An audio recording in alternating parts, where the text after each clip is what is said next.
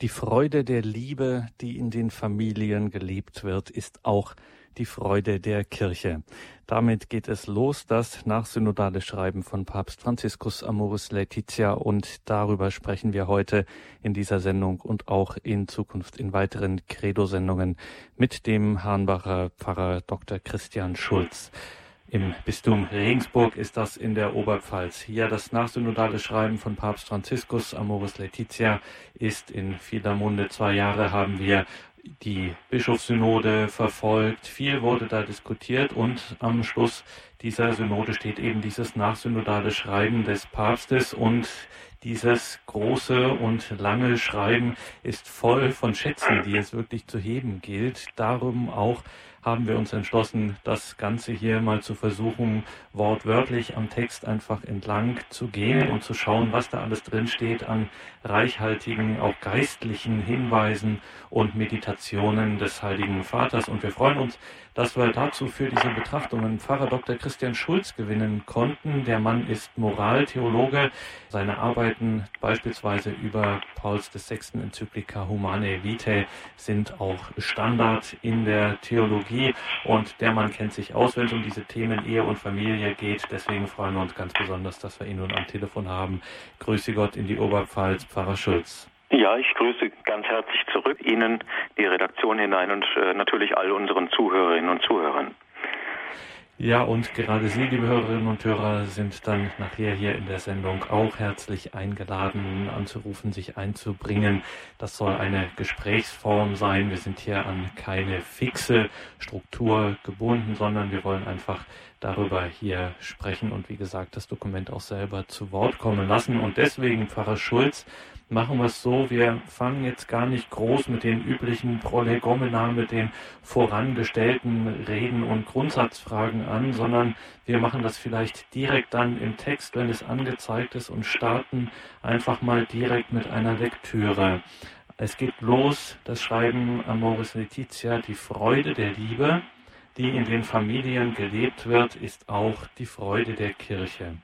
So haben die Synodenväter darauf hingewiesen, dass trotz der vielen Anzeichen einer Krise der Ehe vor allem unter den Jugendlichen der Wunsch nach einer Familie lebendig bleibt. Dies bestärkt die Kirche. Als Antwort auf diese Sehnsucht ist die christliche Verkündigung über die Familie wirklich eine frohe Botschaft. Das ist gleich der erste große Einstieg. Die Freude der Liebe, die in den Familien gelebt wird, ist auch die Freude der Kirche. Der Satz erklärt sich nicht wirklich gleich von selbst. Man ahnt so ein bisschen, worauf es hinauslaufen könnte. Aber was kann mit so einem Satz gemeint sein, wenn der Heilige Vater das am Anfang des Dokuments so formuliert und hinstellt?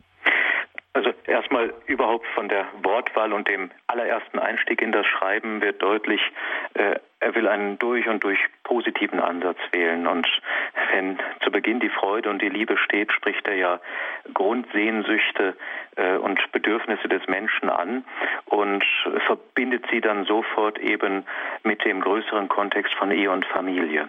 Ich verstehe dieses, die Freude der Liebe, die in den Familien gelebt wird, ist auch die Freude der Kirche im Grunde in zwei Richtungen.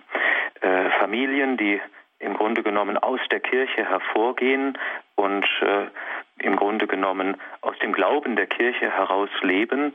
Sie empfangen von der Kirche selbst die Kraft für ihr Miteinander, für die innere Gestaltung, für das gemeinsame Leben. Also speist sich gewissermaßen die Freude dieser Familien, die Freude der Liebe aus dem, was die Kirche letztlich im Auftrag Jesu als Fundament bietet. Zugleich aber kann die Kirche sich selbst wieder als ganze Gemeinschaft an den Früchten dieser Liebe, die in gelingenden Ehen und Familien in die Welt hineinkommen, freuen. Also im Grunde genommen eine wechselseitige Beziehung und eine gegenseitige Befruchtung. Es sind ja Familien, äh, vielleicht kann man das auch so sagen, die aus dem Schoß der Kirche hervorgehen, durch die Taufe, durch äh, die sakramentale Ehe ähm, und zugleich letztlich auch ähm, wieder in den Schoß der Kirche hinein rückwirkend befruchtend wirken. Die Kirche wächst in ihren Gliedern und äh, insbesondere in den Familien, äh, das sind ja die menschlichen Gemeinschaften, aus denen sich Kirche letztlich bildet und zusammensetzt, wird Glaube gelebt oder auch nicht gelebt ähm, und wird dann eben auch Zeugnis gegeben vom Inhalt des Glaubens im gemeinsamen Alltag oder eben auch nicht. Äh, wenn ich sage oder eben auch nicht, dann klingt das im Grunde genommen auch schon im ersten äh, Abschnitt ein wenig an. Es ist zwar eine positive Perspektive, es wird hier von der großen Sehnsucht auch bei den Jugendlichen gesprochen, der Wunsch nach einer Familie, aber ähm, wir wissen, eine Sehnsucht als solche ist Anknüpfungspunkt für sehr vieles, nur noch keine Gewähr dafür, dass das auch gelingt. Und im Grunde genommen ist das jetzt äh, das Einleitende für alles, was danach kommt.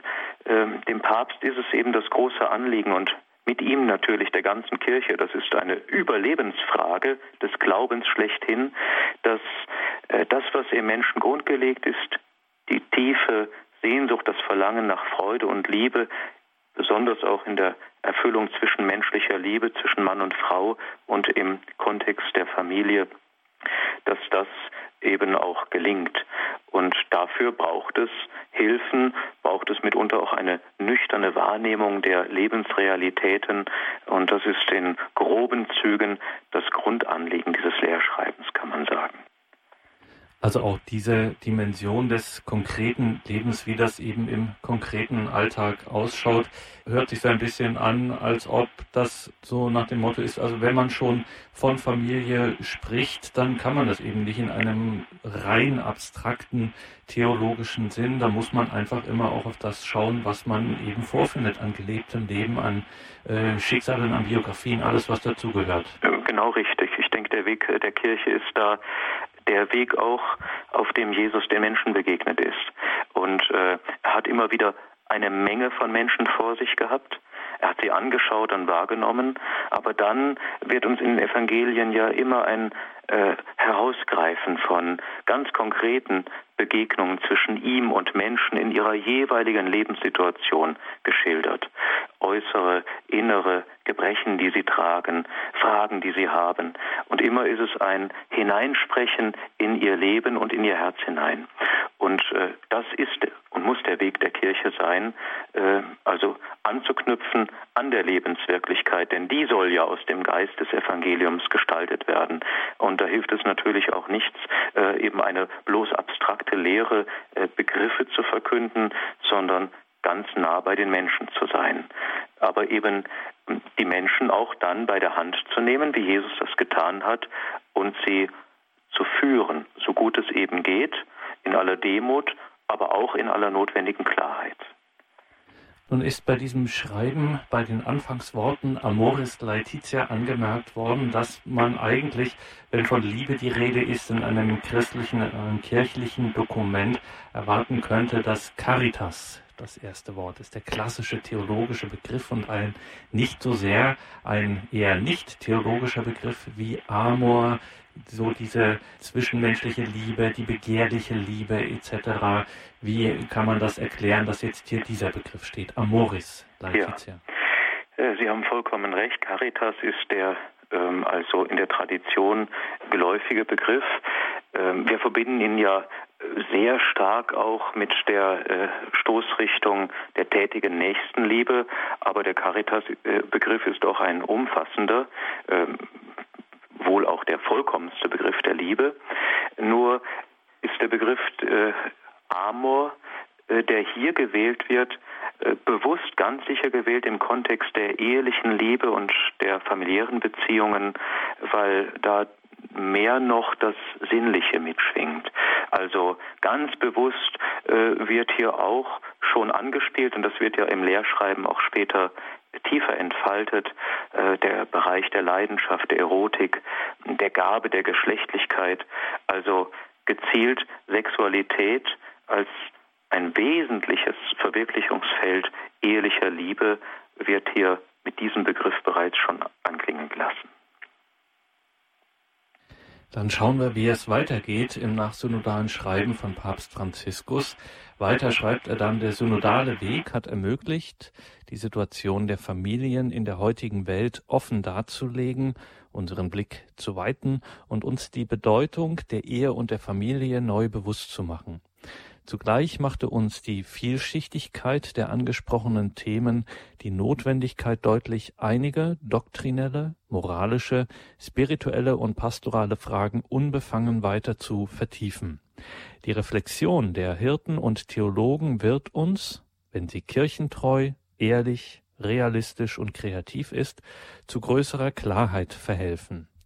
Die Debatten, wie sie in den Medien oder in Veröffentlichungen und auch unter kirchlichen Amtsträgern geführt werden, reichen von einem ungezügelten Verlangen, ohne ausreichende Reflexion oder Begründung alles zu verändern, bis zu der Einstellung, alles durch die Anwendung genereller Regelungen oder durch die Herleitung übertriebener Schlussfolgerungen aus einigen theologischen Überlegungen lösen zu wollen.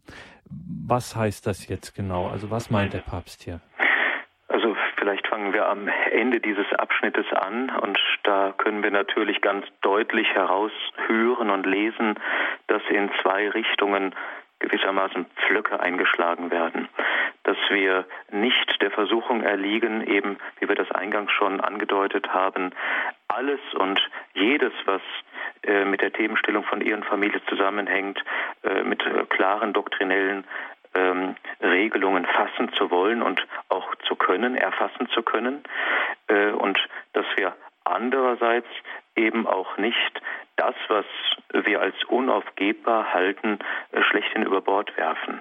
Also im Grunde genommen wird in beide Richtungen eine positive Abwehrhaltung, sagen wir mal, eingenommen, zugleich aber auch eine große Offenheit an den Tag gelegt, was in die Richtung, äh, sagen wir, äh, einer ehelichen und einer Familienpastoral geht.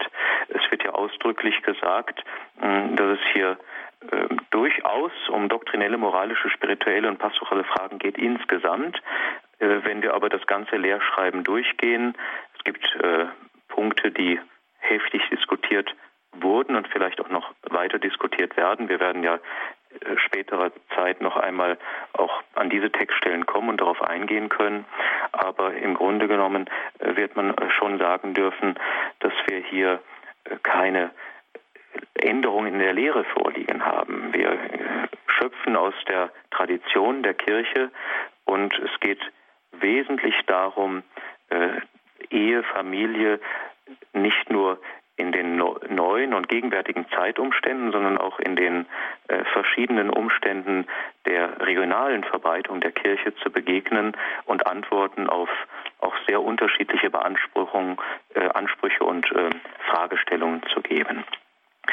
Äh, insofern ähm, der Stellenwert dieses Schreibens im Großen und Ganzen ist es eine, ein pastorales Lehrschreiben, so verstehe ich das, äh, mit dem Anstoß, äh, dass insbesondere dann auch in der Verantwortung der jeweiligen Bischofskonferenzen weiter ganz nahe an der konkreten Lebenswirklichkeit der Menschen daran gearbeitet wird.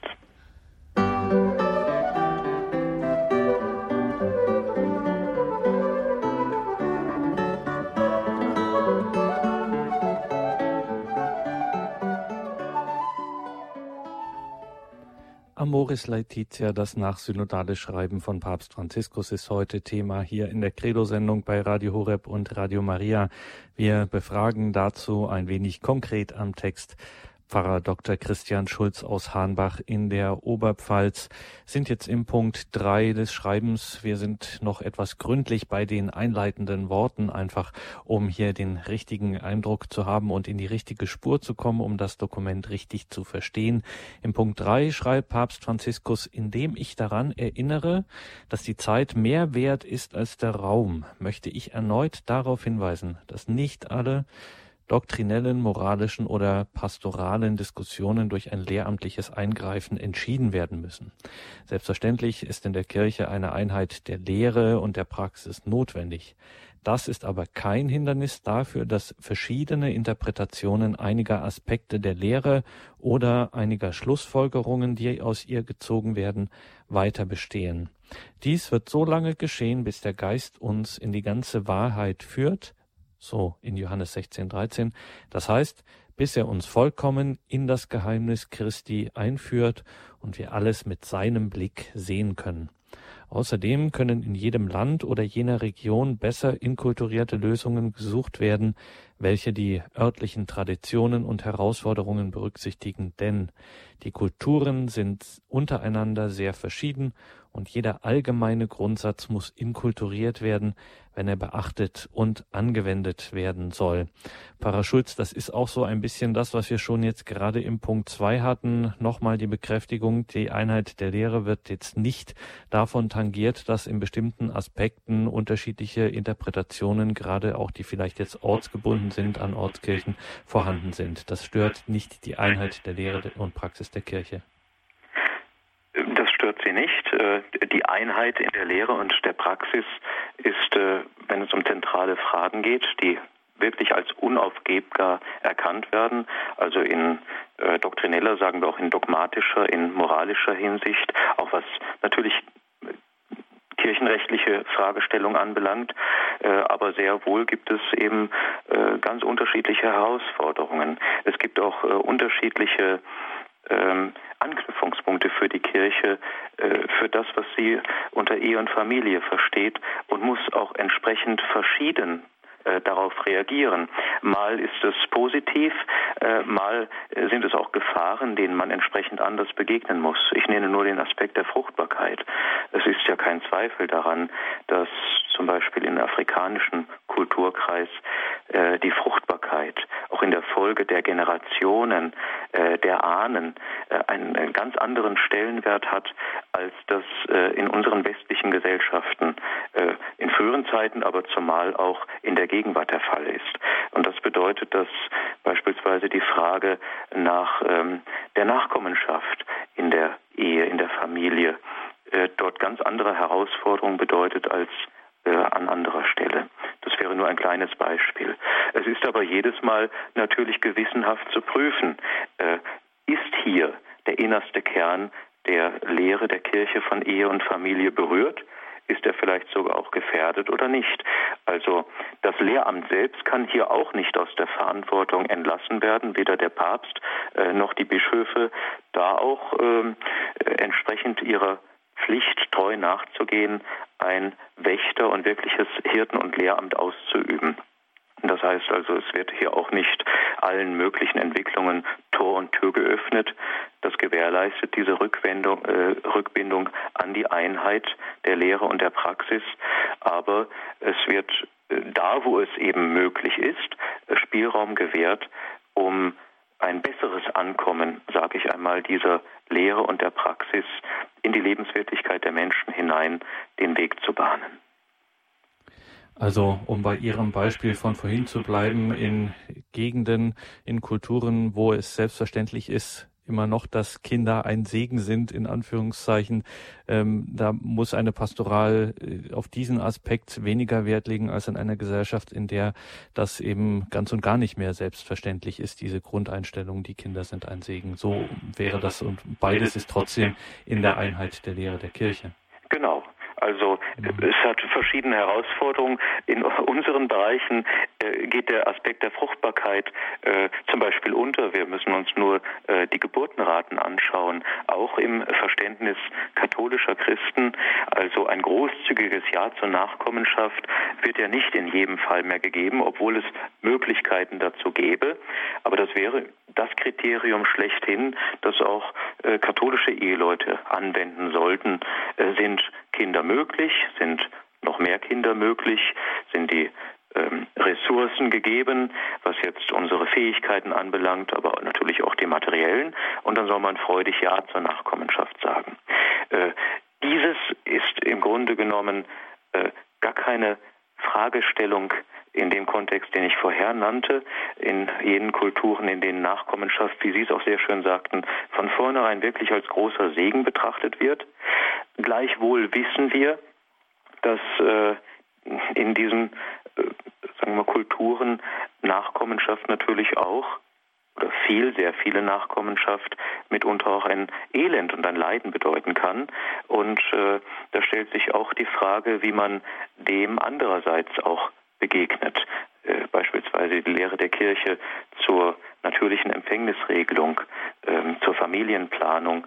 Äh, sie ist überall notwendig, aber an der einen Stelle muss man zu mehr Nachkommenschaft geradezu ermuntern, an anderer Stelle auch Wege aufweisen, wie man in Einklang mit der Kirche, ähm, sagen wir mal, den Segen annimmt, aber die Möglichkeiten auch äh, in rechter Weise einschätzt, damit alle gut leben können. Also das große kirchliche Schlagwort der verantworteten Elternschaft ja. kann eben an mehreren Orten dieses Planeten ganz unterschiedliches bedeuten. Richtig, ja. Mhm. Im Punkt 4 bedankt sich der Papst noch einmal bei dem synodalen Weg und bei allen, die daran beteiligt waren, an den Anregungen, die er dort erfahren hat. Und im Punkt 5 äh, von Amoris Laetitia kommt ein interessanter Zusammenhang zur Sprache, nämlich der Papst schreibt, dieses Schreiben gewinnt, also sein Schreiben Amoris Laetitia gewinnt eine spezielle Bedeutung im Zusammenhang mit dem Jubiläumsjahr der Barmherzigkeit. An erster Stelle, weil ich das Schreiben als einen Vorschlag für die christlichen Familien verstehe, der sie anregen soll, die Gaben der Ehe und der Familie zu würdigen und eine starke und uneingeschränkte Liebe zu werten, wie Großherzigkeit, Verbindlichkeit, Treue oder Geduld zu pflegen. An zweiter Stelle, weil es alle ermutigen soll, dort selbst Zeichen der Barmherzigkeit und der Nähe zu sein, wo das Familienleben sich nicht vollkommen verwirklicht oder sich nicht in Frieden und Freude entfaltet. Ja, Pfarrer Schulz, Gaben der Ehe und Familie zu würdigen und eine starke und uneingeschränkte Liebe zu den genannten Werten äh, leben. Pfarrer Schulz, Sie kennen sich in der Materie aus, Ehe und Familie. Das, da wissen Sie Bescheid. Deswegen müssen wir Sie fragen, was sind denn diese Gaben der Ehe und der Familie, die wir würdigen sollen? Ähm, hier geht es vor allem natürlich bei dem in Verbindung mit dem Aspekt der Barmherzigkeit, was der Heilige Vater hier anklingen, äh, anklingen lassen will, um äh, die Gestaltung des Lebens miteinander, aus welchem Geist heraus äh, das Leben gestaltet wird. Und äh, man kann an dieser Stelle vorwegnehmen äh, aus den Texten insbesondere das vierte Kapitel. Da heißt es die Liebe in der Ehe, das sind die Punkte in Amoris Laetitia 89 bis 119 und da meditiert äh, der Heilige Vater äh, den Hymnus des heiligen Paulus aus dem ersten Korintherbrief durch. Die Liebe ist langmütig, die Liebe ist gütig und so weiter. Und dann wird äh, im Grunde Vers für Vers dieser Text durchgegangen und dann werden jene Punkte genannt, die für ein gelingendes menschliches Miteinander unerlässlich sind und die natürlich auch das Rüstzeug zumal für eine gelingende Ehe bedeuten. Hier sind, äh, ich erinnere noch an diesen Text, äh, kurz mit diesen Stichworten Langmut genannt, also geduldig miteinander umzugehen. Die Haltung dienstbereiter Güte, äh, wirklich füreinander da zu sein, auch eine aufmerksame Wahrnehmung der Bedürfnisse des anderen, dem anderen Raum zu gewähren, auf der Ebene der Ehepartner, aber Natürlich gilt das auch für die Beziehung zwischen den Generationen innerhalb einer Familie. Eifersucht und Neid sollen geheilt werden. Wir wissen, dass äh, manche Ehen und Familien eben auch durch Fehlhaltungen und Neigungen geprägt sind und dass wir aus dem Geist jener Liebe, die uns von Christus her zufließt, aus dem Glauben heraus entsprechend auch gegen solche Neigungen ankämpfen und einen neuen Geist der Liebe und der Zuneigung an den Tag legen. Die Liebe, die äh, hat keine aggressive Haltung. Sie begegnen einander in Geduld und Rücksichtnahme. Rücksichtnahme. Freundlichkeit wird hier als ein wichtiger Aspekt genannt. Aber auch eine freigebige Loslösung. Das bedeutet also, dass man dem anderen Raum gewährt und selber auch die entsprechende Freiheit und den Raum gewährt bekommt, sich mit seinen eigenen Bedürfnissen zu entfalten und zugleich einzubringen in die ehelichen und familiären Beziehungen. Vergebung ist ein ganz äh, wichtiger und tiefer Begriff Vergebung ja unmittelbar verknüpft auch mit dem Begriff der Barmherzigkeit, wie wir in dem christlichen Sinne verstehen. Die Barmherzigkeit Gottes ist zuerst eine vergebende Barmherzigkeit, aus der alles andere dann erfließt, äh, Neuanfang zu gewähren. Äh, wie wichtig ist das auch in einer Familie? Wie oft, wir wissen das aus Erfahrung, tut man einander weh, äh, enttäuscht man die anderen, bleibt hinter Erwartungen zurück. Wie oft gibt es dann ein verletzendes Wort, vielleicht sogar Handgreiflichkeiten in Familien, in denen es auch Gewalttat gibt. Äh, also neu anfangen und aus dem Geist der Vergebung zu leben, das ist echte Barmherzigkeit und äh, eine Gabe, die wichtig ist für die Familien, aber das sind doch allesamt Gaben, die im rechten Geist in der Familie äh, empfangen werden können, vom Glauben her und kultiviert werden können. Also im Grunde genommen eine Wechselwirkung. Äh, Gabe und gleichzeitig auch zu verstehen, das ist ein Bereich, das ist die Lebenswirklichkeit, in der ich auch all diese Haltungen und Tugenden als Lebensaufgabe für mich verstehe. Nun ist ja unübersehbar und wird ja auch schon ganz offen gesagt von allen Beobachtern, dass der Papst ja ein starker Gesellschaftskritiker ist. Also gerade so diese westliche äh, Lebensweise sehr gerne mal sehr pointiert äh, kritisiert und auch kritisch unter die Lupe nimmt. Kann man sagen, dass sich auch gerade das in diesem Schreiben zeigt? Also wenn wir jetzt auf diese Barmherzigkeit in der Familie schauen, auf dieses Vergeben, dem anderen Raum geben, Vergebungsbereitschaft, aber auch andere Hinweise, die der Papst immer wieder gibt, dieses Danken, einander zuhören, hören. Ähm, das sind natürlich alles Sachen, die jetzt nicht so sehr en vogue sind. Das gehört eigentlich nicht so zu unserem Lebensstil. Ähm, also der Partner ist äh, meistens dafür da, mich glücklich zu machen und ähm, mein Zuhören ist vielleicht, das ist vielleicht weniger gefragt, äh, als dass ich wünsche, dass mir zugehört wird. Wenn ich jetzt rede und ja, mit dem Danken haben wir es auch nicht so, kann man das schon so sagen, dass hier auch immer ein sozialkritischer Impuls mitschwingt in diesem Schreiben bei allem, was jetzt der Schwerpunkt natürlich bei den christlichen und kirchlichen Inhalten ist, dass hier trotzdem auch schon eine allgemeine Stoßrichtung erkennbar wird, nämlich zu sagen, Leute, schaut auf eure Lebensweise, dass sie nicht unmenschlich wird? Auf jeden Fall. Also es wird auch an äh, manchen Punkten, ich zitiere sie jetzt nicht wörtlich, aber an manchen Punkten ein unmittelbarer Zusammenhang sogar ins Wort gebracht, dass äh, die Verbindung gezogen wird zwischen einer verbreiteten Konsummentalität, ähm, die sich auf Dinge bezieht, aber eben auch in die menschlichen Beziehungen hineinragt.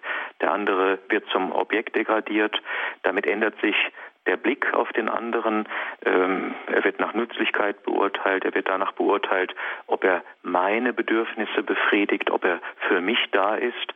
Und wenn wir die Sachen alleine schon so ansprechen, merken wir, das widerspricht in tiefster Weise äh, auch unserem Verständnis von Liebe, das immer ein wechselseitiges Geben und Nehmen, also ein Kreislauf des Schenkens ist.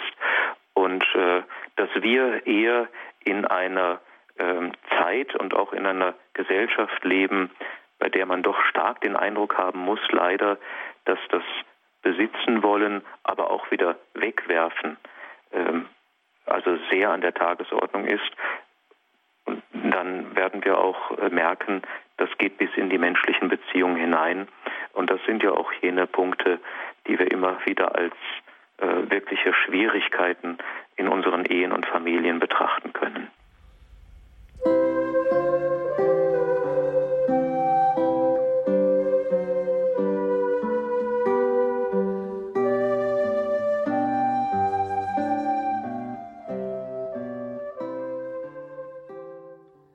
Das nachsynodale Schreiben Amoris Laetitia unterziehen wir hier einer Lektüre in der Credo-Sendung bei Radio Horeb und Radio Maria. Wir sind telefonisch verbunden mit dem Hahnbacher Pfarrer Dr. Christian Schulz. Der Mann ist Moraltheologe und weiß, wovon die Rede ist beim Thema Ehe und Familie. Und wir schauen direkt in das Dokument Amoris Laetitia und sprechen darüber. Im ersten Kapitel geht es los. Es ist überschrieben im Licht des Wortes und der Papst schreibt hier, die Bibel ist bevölkert mit Familien, mit Generationen. Sie ist voller Geschichten, der Liebe wie auch der Familienkrisen und das von der ersten Seite an, wo die Familie von Adam und Eva auftritt mit ihrer Last der Gewalt, aber auch mit der Kraft des Lebens, das weitergeht, bis zur letzten Seite, wo die Hochzeit der Braut und des Lammes erscheint. Die beiden Häuser, die Jesus beschreibt und die auf Fels oder auf Sand gebaut sind, sind ein symbolischer Ausdruck vieler familiärer Situationen, die durch die persönliche Freiheit ihrer Mitglieder geschaffen werden, denn, wie der Dichter schrieb, jedes Haus ist ein Leuchter.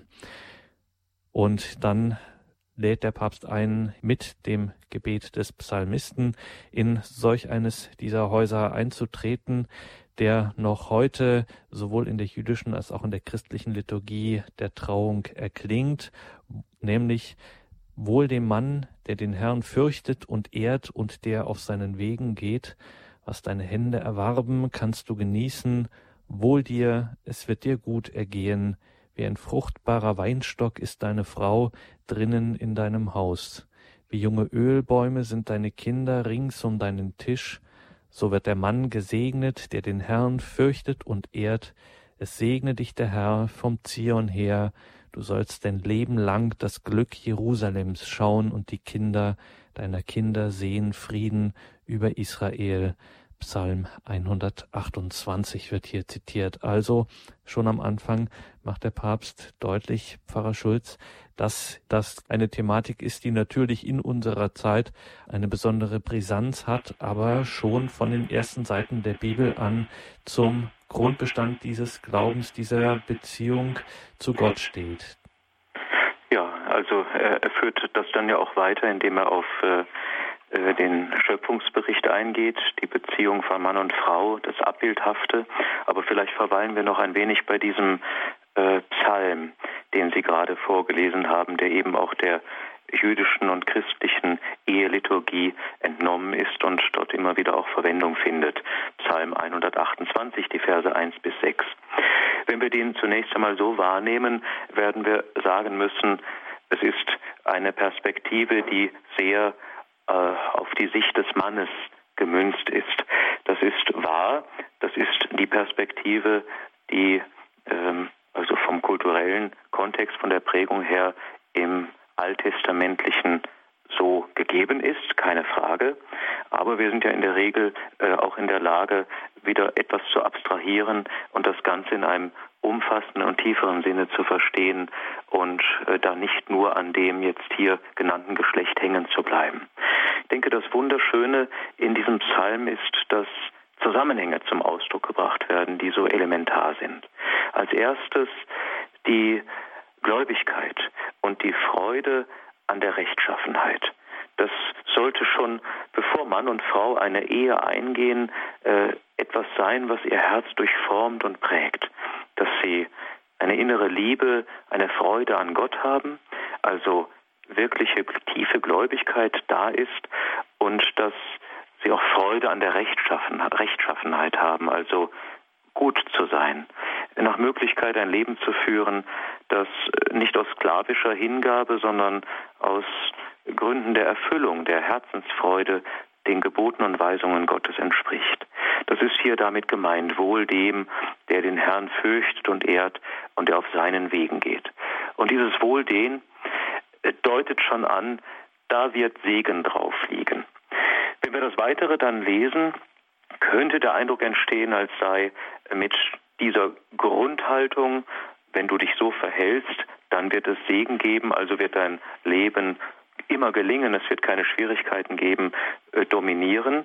Es ist auch ein bisschen ein Denken, was wir im äh, alttestamentlichen Denken verhaftet sehen. Also eine bestimmte Art des Verhaltens ruft auch eine bestimmte Wirksamkeit und ein bestimmtes Handeln von Gottes Seite hervor.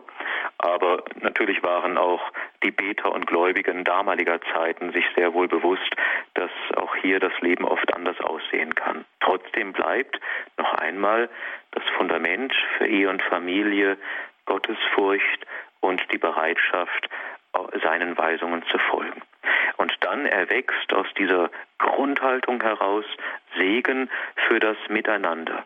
Und das wird hier, wie es das ganze biblische Denken und ganz besonders das alttestamentliche Denken durchzieht, von sehr reichen Bildern der Fruchtbarkeit durchzogen. Wie ein fruchtbarer Weinstock ist deine Frau drinnen in deinem Haus, wie junge Ölbäume sind deine Kinder rings um deinen Tisch wie wichtig diese Pflanzen, die Fruchtbarkeit auch in trockenen Regionen. Und hier sieht man, wie im Grunde genommen mitten ins Leben hineingegriffen wird. Und äh, die Familie ist, äh, wenn man so will, die die tiefste Form, in der sich Fruchtbarkeit verwirklicht. Äh, zunächst geht es dann um die Freude, die man selber an der Nachkommenschaft hat und den Segen, den man durch sie empfängt. Aber es wird dann nachher auch vom Glück Jerusalems gesprochen und dann von der weiteren Folge der Generationen, die Kinder und Kindeskinder und dann Frieden über Israel. Hier kommt zum Tragen, der Bundesgedanke ganz stark äh, des Volkes Israel. Die Verheißung, die gegeben ist, wird äh, weitergegeben, weitergetragen durch die Generationen hindurch und damit auch lebendig gehalten. Äh, deshalb der Bund besteht, solange das Volk fruchtbar ist. Äh, das ist ein untrennbarer Zusammenhang äh, und wir sehen durchgängig überall da, wo Mann und Frau in den alttestamentlichen Texten uns begegnen, in einer Verbindung, taucht immer auch der Aspekt der Fruchtbarkeit auf, der aus ihrer Verbindung und aus ihrer Liebe äh, sich ergibt. Und das ist äh, eben ganz, ganz zentral und elementar. Aber auch eine große Überraschung in Anführungszeichen, wenn man sich vorstellt, wir reden hier von Gott und nicht jetzt von irgendeinem, von irgendeiner Lokalgottheit, sondern von eben diesem starken ähm, Gott, der nur einer ist, ähm, dass hier schon von Anbeginn an dieser Konstellation, der Familienkonstellation, die eigentlich eine, könnte man jetzt denken, ja, evolutionsbiologisch pragmatische Lösung ist, um das ganz gut abzusichern nach allen Seiten, dass das jetzt hier von Gott in dieser starken Weise geheiligt wird, bis hin dazu, dass das Bild vom Gott und seinem erwählten Volk, dass das von Braut und Bräutigam ist, etc. Das ist schon sehr stark, dass das in dieser Weise so groß gemacht wird, schon in früher Zeit. Ja, ähm, es ist in der Abbildhaftigkeit, es wird hier im Text auch ausdrücklich so genannt und eingeführt, in der Abbildhaftigkeit des Menschen und zwar in seiner zwei, in seiner Verschiedengeschlechtlichkeit, mit dem Moment der Fruchtbarkeit äh, letztlich ja nichts anderes gegeben als eine ganz evidente äh, Fähigkeit des Menschen, äh, an der Schöpfungswirklichkeit mitzutun. Also der Mensch ist in seinem So-Sein als Mann und Frau eingebunden in die, in die Schöpfungswirklichkeit. Er kann mitwirken, er kann Diener dieser äh, Schöpfungswirklichkeit sein, eben äh, in der Verbindung, in der liebenden Verbindung, aber eben auch im rechten Gebrauch der Geschlechtlichkeit und hat damit Anteil an dem Leben, das letztlich von Gott kommt. Aber Gott äh, wirft ja keine Kinder vom Himmel, keine Nachkommenschaft, aber er ist der Urheber allen Lebens. Ähm, die Eheleute, die Partner, die Ehepartner geben ihren Anteil und tun das Wesentliche, damit Nachkommenschaft entstehen kann, dazu. Äh, es ist ein Zusammenspiel zwischen Gott, dem Schöpfer, und durch die Zeiten hindurch äh, mit, mit denen, die eben auch bereit sind, diese Sichtweise sich zu eigen zu machen und so mitzuwirken. Äh, damit ist auch Schöpfung nicht ein einmaliges Geschehen, ist ja auch etwas ganz Wunderbares und Großartiges, äh, sondern äh, ein sich weiter entfalten und wir sind mitten hineingenommen und können so auch äh, Werkzeuge, bewusste Werkzeuge Gottes sein. Etwas ganz Großartiges, das ist überhaupt schlechthin die Würde äh, der Gabe der Geschlechtlichkeit, so darf man wohl mit Recht sagen. Äh, und wenn wir dann noch die ähm, kontextuelle Situation der Entstehung dieser Texte betrachten, dann äh, muss man natürlich auch sagen, wir haben um äh, Israel herum äh, Kulte, Religionen, äh, Kulturen, die die Fruchtbarkeit teilweise divinisiert haben, also im Grunde genommen äh, fast als etwas Vergöttliches gesehen haben. Und das ist eine Überhöhung, äh, wenn man so will. Also das Ganze ist äh, heruntergeholt auf den Bereich des Geschöpflichen, aber im Zusammenspiel mit dem Schöpfer. Also eine Gabe, die man empfängt.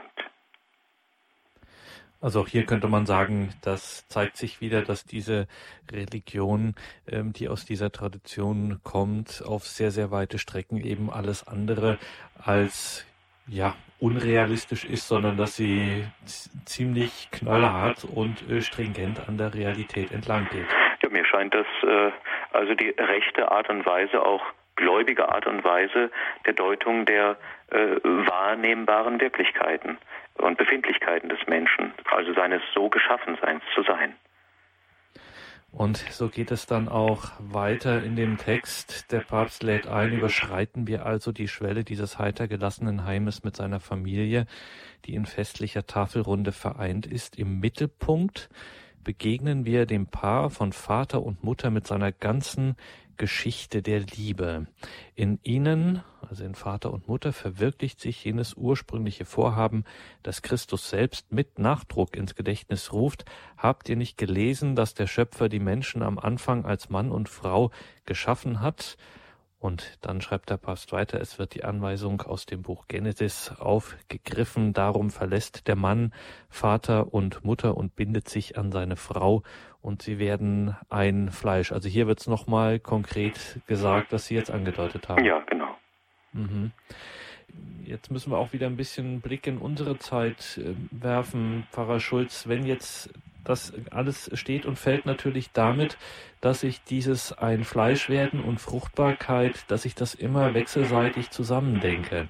Wenn man dann natürlich in Zeiten gerät, in denen das ähm, schon allein schon technisch ähm, gar nicht mehr so zwingend ist, bekomme ich natürlich jetzt theologisch ein Problem. Hier, hier kollidieren dann die Sachverhalte miteinander. Hier kollidiert dann kirchliche Lehre und Tradition mit dem, was dann vielleicht Technik möglich macht. Wie wird da kirchlicherseits geantwortet darauf? Es wird ja auf solche konkreten Fragestellungen im Verlauf dieses äh, nachsynodalen Schreibens äh, direkt eingegangen.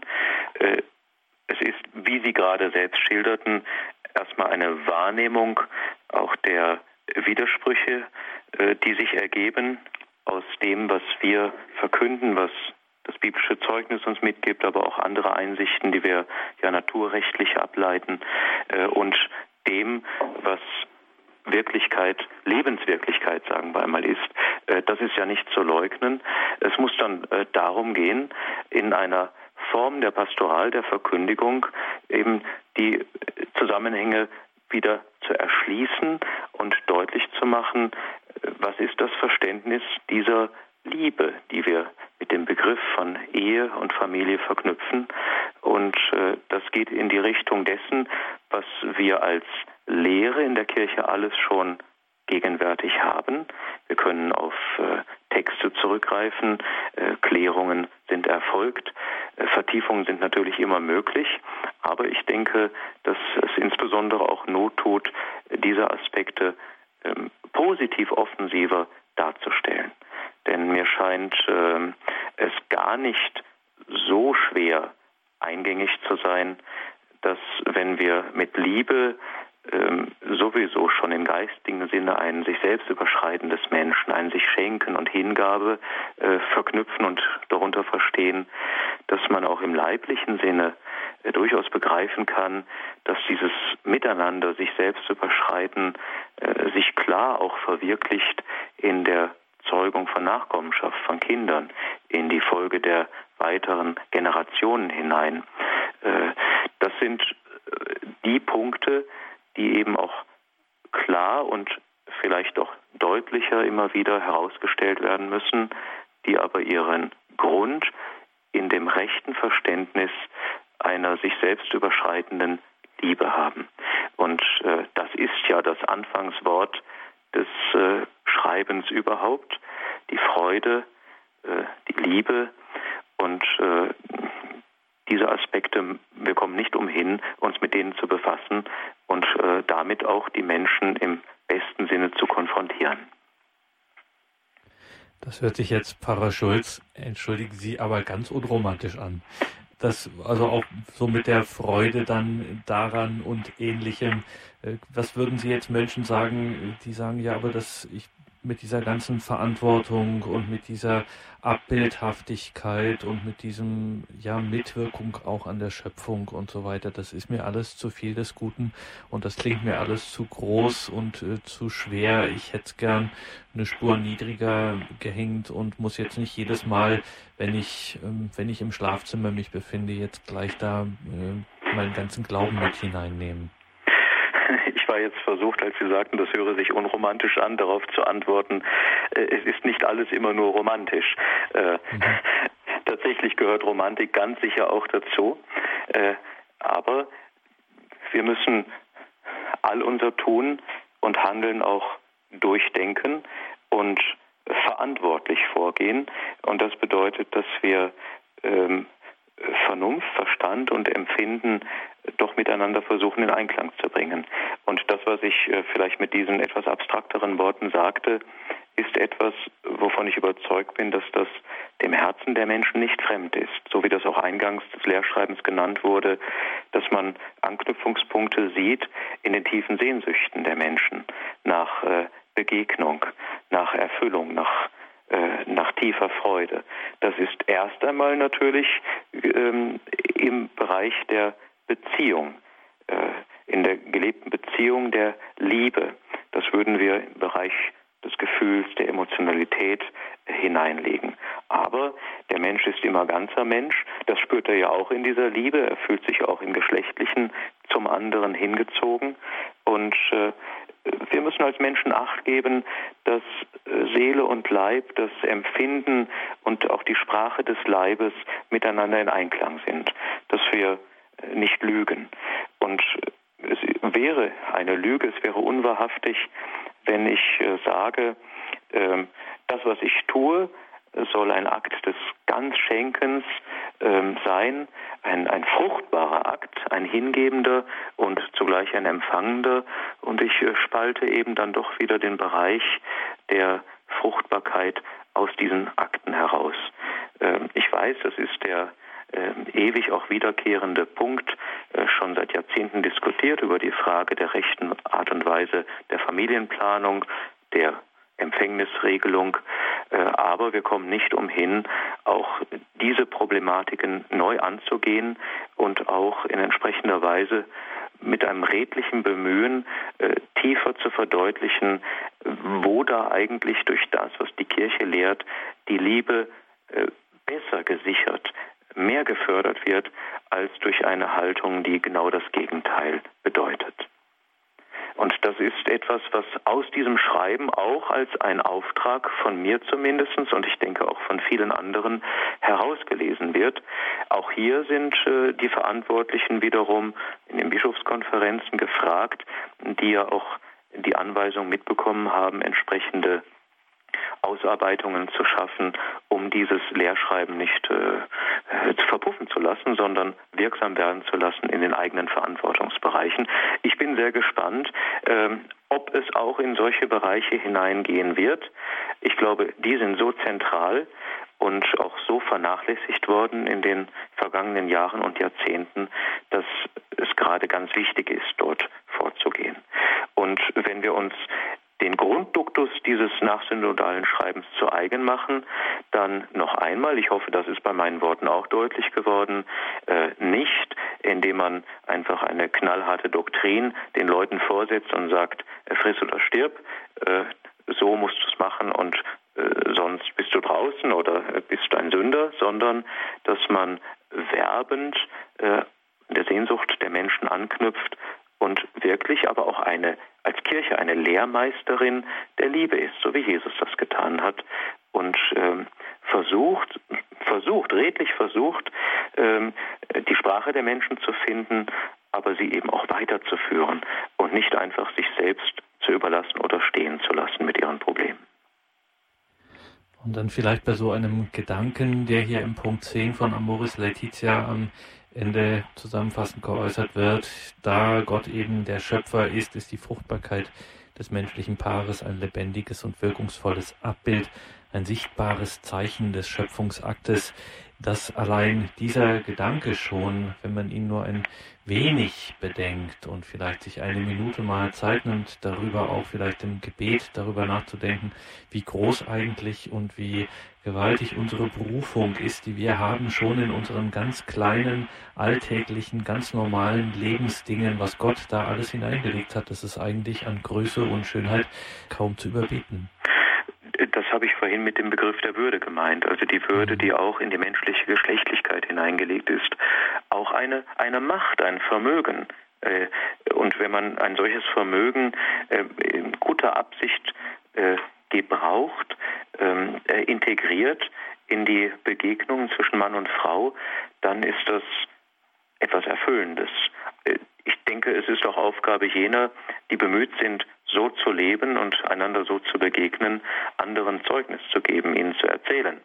Äh, denn die Erfahrung ist äh, letztlich sicher immer das, was andere noch mehr anstecken kann, was sie mitnehmen kann, als wenn man eben ihnen nur Vorträge hält oder etwas Schönes von der Liebe erzählt, aber die Erfahrung oder auch das Mitgeben der Erfahrung von Liebe auf der Strecke bleibt. Aber ich denke, solche Chancen gibt es und solche Menschen haben wir Gottlob auch in der Kirche.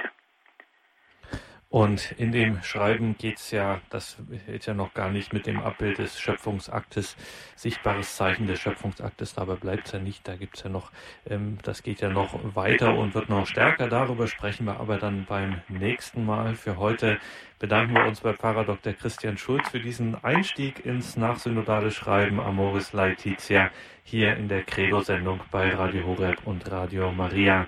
Liebe Hörerinnen und Hörer, auch Ihnen danke, dass Sie hier mit dabei waren. Für Ihr Interesse an dieser Sendung um 21.40 Uhr geht es dann weiter mit der Komplet.